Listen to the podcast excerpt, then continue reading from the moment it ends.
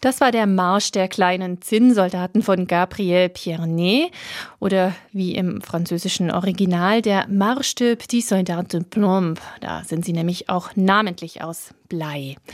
Gespielt hat das Radiosinfonieorchester Stuttgart des SWR. Hanno Dönneweg hat das Solofagott gespielt und Georg Bühl hat dirigiert.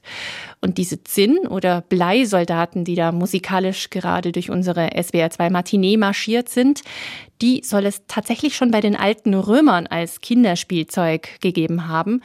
Heute käme man natürlich überhaupt nicht mehr auf die Idee, Kinderspielzeug aus Blei herzustellen. Die alten Römer sahen das noch nicht so streng. Im Gegenteil, damals war Blei noch das Supermaterial schlechthin. Und unter anderem darum soll es jetzt im Gespräch mit Professor Klaus Priesner von der Ludwig-Maximilians-Universität in München gehen. Guten Morgen, Herr Priesner. Guten Morgen. Herr Priesner, Ihr Forschungsgebiet ist unter anderem die Geschichte der Metallurgie und der Alchemie. Deshalb sind Sie auch unser Mann der Stunde. Dass die alten Römer Blei verwendet haben, das wissen wir jetzt schon. Ich glaube aber, man muss da noch sehr viel weiter zurückgehen in der Bleigeschichte, oder? Seit wann kennen und verwenden Menschen denn eigentlich Blei? Ja, also Blei ist eines der am längsten bekannten Metalle. Man kann jetzt natürlich nicht genau sagen, wann, wo, welcher Mensch zum ersten Mal Blei entdeckt hat. Aber wir wissen, dass in Mesopotamien, also im Zweistromland, schon im dritten Jahrtausend vor Christus Blei verwendet wurde, weil man hier auch äh, Objekte aus Blei eben gefunden hat, die man so datieren kann. In Ägypten ist es dann circa 1000 Jahre später bekannt geworden worden. Die Phönizier haben nach Ägypten Blei aus Spanien geliefert. Die Erkenntnis und Nutzung des Bleis hat sich dann sozusagen vom Nahen Osten, also äh, zwei Stromland Ägypten, über äh, Südeuropa nach Nordeuropa verbreitet und diese Kenntnis, die hat sich so während der Bronzezeit eigentlich ausgeweitet. Mhm. Wie kamen die Menschen überhaupt äh, auf dieses Blei? Also konnte man das mit bloßem Auge erkennen, dass das irgendwas Besonderes ist? Oder wie haben die das gewonnen? Ja, also beim Blei ist es so, das Blei ist einerseits sehr leicht reduzierbar, das heißt also aus seinen Erzen in den metallischen Zustand überführbar und außerdem sind diese Bleierze auffallend gefärbt. Das wichtigste Bleierz ist der Bleiglanz, chemisch Bleisulfid und der kommt in stark metallisch glänzenden, würfelförmigen Kristallen vor und tritt oft auch oberflächlich zutage. Und man stellt sich das so vor, dass schon ein Lagerfeuer ausreicht, um aus diesem Bleiglanz Blei zu machen. Da brauchte man gar nicht viel mehr als einfach ein Feuer. Und das hat dazu geführt, dass das Blei eben schon sehr früh bekannt war. Mhm. Für was wurde denn Blei verwendet? Ja, also das Blei hat äh, natürlich vielseitige Verwendungen äh, gehabt. Man kann äh, Gegenstände draus machen, man kann es natürlich auch zu Röhren formen, was zum Beispiel dann die Römer getan haben bei Wasserleitungen. Mhm. Oder äh, man äh, kann es auch dazu verwenden, bei Bauwerken äh, Verbindungen herzustellen, also zu stabilisieren. Da kann man mit flüssigem Blei, äh, das dann erstarrt, kann man also auch Steine zum Beispiel verbinden. Jetzt habe ich schon in der Anmoderation erwähnt, äh, Sie erforschen nicht nur Metallurgie, sondern auch Alchemie. Welche Rolle spielt denn da Blei? In der Alchemie spielt das Blei eine sehr wichtige Rolle. Ja. Die Alchemie kann ich hier jetzt natürlich nicht im Einzelnen erläutern, aber die Alchemie hat ja das Ziel gehabt, unedle Metalle in Gold zu überführen. Mhm. Und man hat die Vorstellung gehabt, dass das Blei der Antagonist des Goldes ist. Wenn man also sagt, es gibt eine Materia prima, so nannten die Alchemisten das, wo sie ihr großes Werk zur Herstellung des Steins der Weisen begonnen haben, dann war die Materia prima mit dem Blei in Verbindung. Ja, und das Gold beziehungsweise der Stein der Weisen ist die Materia ultima, also das Endergebnis, nicht?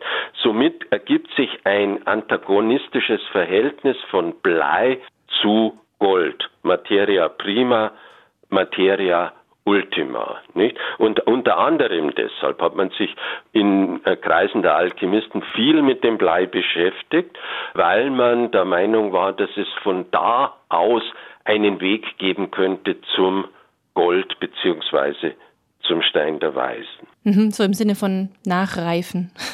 ja, genau. Also da äh, kommt ein Punkt zur Sprache, der weit älter ist als die Alchemie. Die Alchemie ist ungefähr vor 2000 Jahren entstanden. Äh, die Vorstellung, dass Metalle im Erdinneren einem Reifungs- und Wachstumsprozess unterliegen, ist viel älter. Äh, wie alt die ist, kann man nicht sagen, aber sie geht sicherlich äh, schon zurück auf eineinhalb oder zweitausend Jahre vor Christus. Das ist schon sehr alt. Und die Idee wurde genährt durch Beobachtungen, die Bergleute gemacht haben. Äh, wenn man zum Beispiel auf ein Bleivorkommen stößt, in der Erde, ja, also ein Bleierzvorkommen, dann stellt man fest, dass mit diesem Bleierz häufig auch Silber vorhanden ist. Und das hat dazu geführt, dass man gedacht hat, schon lange bevor die Alchemie entstanden ist und unabhängig davon, äh, dass das Blei sich in der Erde schön langsam verwandelt und irgendwann mal Silber entsteht. Mhm. Und das hat man dann zur Grundlage genommen, dass man gesagt hat, wenn man nur lange genug wartet, dann wird aus einem unedlen Metall wie Blei ein edles Metall wie Silber. Und was die Alchemisten eigentlich machen wollten mit ihrem Stein der Weisen, war nichts anderes, als diesen Prozess zu beschleunigen. Und der Stein der Weisen war also gewissermaßen ein Katalysator, der etwas, das in der Natur sehr lange dauert, eben in sehr kurzer Zeit vollbringt. Ja, klingt nicht so doof eigentlich der Gedanke. Also mit dem Wissen von damals. Waren auch keine doofen Menschen. Ja. Bis Mitte des 19. Jahrhunderts gab es kein theoretisches Argument, wonach man sagen hätte können, die Verwandlung von Blei oder Kupfer oder Quecksilber in Silber oder Gold ist prinzipiell unmöglich. Das gab es nicht. Das ist erst entstanden nach der Entdeckung und Entwicklung des Periodensystems der Elemente. Hm, und da sind wir jetzt bei der modernen Chemie gelandet. Ähm, da spielt Blei ja auch eine Rolle, vor allem in der industriellen Revolution, oder? Ja, ja, in der chemischen Industrie wurde Blei gebraucht, um Schwefelsäure herzustellen.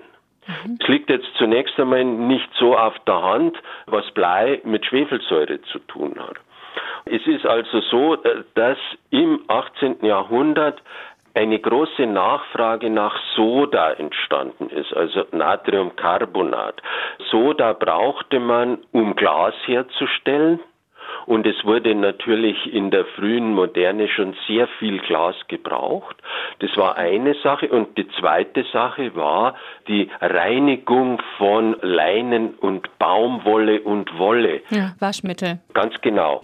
Und Ende des 18. Jahrhunderts hat die Französische Akademie der Wissenschaften einen Preis ausgeschrieben für jemand, der ein Verfahren zur Herstellung künstlicher Soda entwickelt. Und dann ist ein gewisser Nicolas Leblanc gekommen und hat ein Verfahren zur Sodaherstellung erfunden, das sogenannte Leblanc-Verfahren. Und für dieses Verfahren braucht man eben einen ganzen Haufen Schwefelsäure, um diese Soda herzustellen. Und das hat man eben in Bleikammern gemacht. Schon 1746 hat ein gewisser John Roebuck, ein Schotte, herausgefunden, dass Blei durch Schwefelsäure kaum angegriffen wird. Und der ist dann schlau genug gewesen, hat gesagt, dann machen wir folgendes, dann machen wir einfach mit Bleiplatten ausgekleidete Kammern und in diesen Kammern kann dann das Schwefeldioxid mit den sogenannten Stickoxiden reagieren und Schwefelsäure bilden. Und zunächst einmal hat man hier relativ kleine Kammern gemacht, die vielleicht so groß waren äh, wie ein Badezimmer ja, und später dann sind es riesige Gebilde geworden. Man hat dann von den sogenannten Kathedralen des Bleis gesprochen. Mhm. Da ist also Schwefelsäure in großen Mengen hergestellt worden. Das war der Anfang der chemischen Industrie in Europa. Also Kathedralen des Bleis, das kann man sich heute gar nicht mehr vorstellen, allein aus dem Grund, weil heute die Giftigkeit von Blei ja so sehr im Vordergrund steht. Was spielt denn Blei heute noch für eine Rolle? Wo wird es noch verwendet? Naja, im Bleiakku natürlich wird es verwendet, nicht? Und ansonsten wird Blei natürlich auch für Legierungen aller Art heute gebraucht.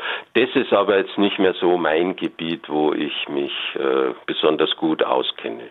Ja, generell kann man ja doch immer noch sagen, weniger ist dann doch mehr bei Blei heutzutage. Klaus Priesner war das über Blei. Vielen Dank, Herr Priesner, für dieses gar nicht bleischwere und ganz ungiftige Gespräch. Ich bedanke mich auch.